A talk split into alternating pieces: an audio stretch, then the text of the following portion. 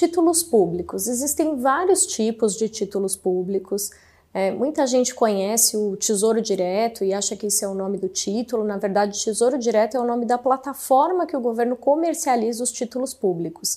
Mas você também pode comprar títulos públicos através da sua corretora de valores, através do seu banco, e aí você tem um acompanhamento de que tipo de título realmente faz sentido para o que você tem de objetivo futuro.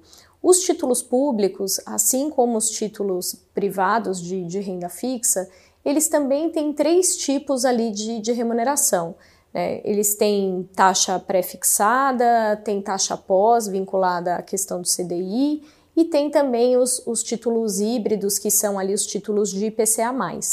Nesse caso, os títulos de IPCA+, eles são divididos em, em dois tipos de título, que a gente costuma chamar de título de inflação curta ou de inflação longa, que são as NTNBs. Então, se é uma NTNB, um título público que ele vai vencer em menos de cinco anos, é, ele está avisando o que vai acontecer com a nossa taxa de juros nos próximos cinco anos. Se é um título de NTNB, que são títulos geralmente de prazos mais longos, prazos por volta de 10 anos, ele está de olho na taxa de juro futura é, e pode ser interessante para um investidor de longo prazo, já que se ele carregar o título até o final, independente das variações de preço ao longo do caminho, no final do prazo ele vai receber exatamente a taxa acordada, o IPCA mais um percentual fixo.